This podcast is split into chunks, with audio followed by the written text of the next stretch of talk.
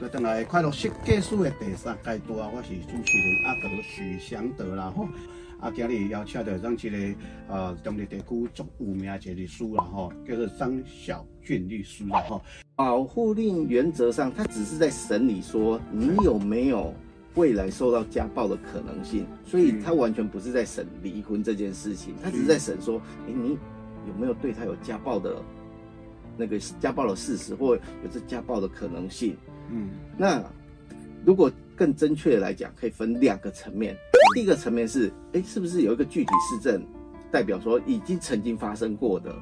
然后第二个是针对未来，也就是说，你们有没有继续可能再发生家暴的可能性？我们通常而言会看到的状况是，假设一对夫妻他们住在一起，嗯，然后他们可能有些口角争执了，对对对，嘿，然后譬如像说有一方他的口角争执到已经。在法院认定上说，哎，你这可能涉及到人身安全的疑问，这样子。例如像说以前，嗯，我们自己最常看到当事人可能出口成章，这出口成章还好，但是比如像说他可能就讲了，哎，敢打这样子，这一类的话可能就不太适合讲讲了，哎，法院就觉得，哎，这已经有到了保护令的状态，这样。这样担心哦，就是有时候讲就是。人嘛，争吵的时候都没什么好话，就会让人家觉得害怕的状态都算是。啊，你讲过去在啊，讲无来拍证啊，啊，伊就是靠啥边去举证？哦，这种通常举证啊，我们最常看到的就是，要么就是录音，然后或者是身，譬如像说身体上有一些伤害啊，那就可能去去就医，然后有诊断证明书。那譬如像说我们最常看到的还有另外一种，就是可能把门打坏啊，那个可能就拍照，或者是他乱丢东西把。家具呀、盘碗盘、锅碗瓢盆都丢得满地都是，这也是大概拍照举证就可以了。哦，是个继续了哦。啊，迄个字啊，就咧讲啊，啊讲啊，这厝就是阮翁买的啊。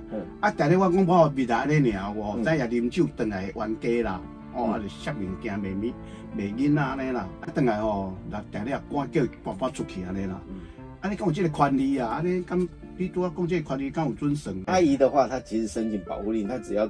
要求他不要做一定的骚扰行为，他先生不要做骚扰行为就可以了。也就是说，不需要让他先生距离他多远以外，只要他不做骚扰行为，这个程度就已经足够。保护令他有可能失效的另外一种原因是，嗯，说那个被害人哦，允许这个加害人做跟保护令不一样的行为。譬如像说保护令上面说你要离我三百公尺以上，对对对。但是呢，他譬如像说我邀请你，哎，回家这样子。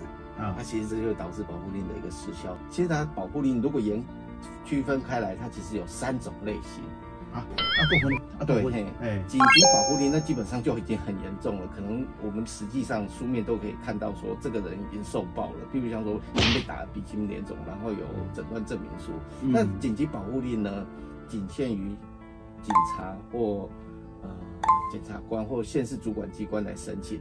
但是这种紧急保护令一申请。法院在四个小时之内要核发哦，嘿，哦，所以当事人是不能够，这个被害者不能够自己申请的。那还有所谓的暂时保护令跟通常保护令，它两个区别是什么？因为通常保护令它有，它必须等法院审理过后，然后再下一个决定。是，那下了决定之后就适用通常保护令嘛？那是不是中间有一个空窗期？就是我申请到法院下决定之前？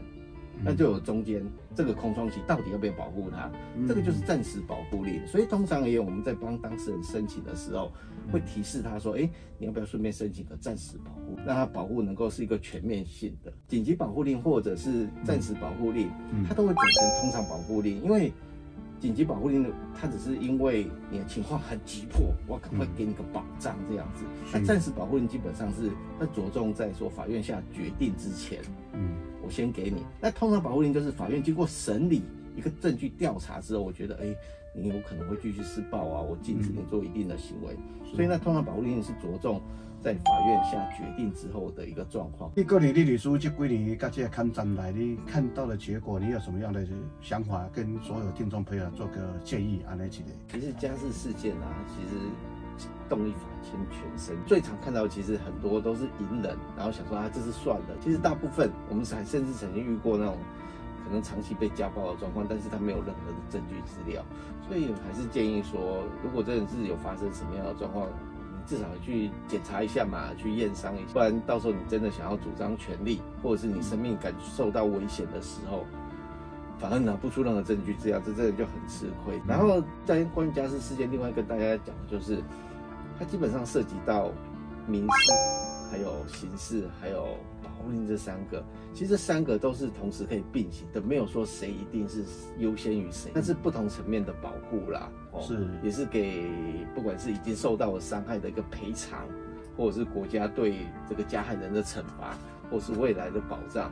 嗯，如果就全面性的保障而言，还是建议大家同时去申请，这样子做做好自己人身安全权利的主张，这样子。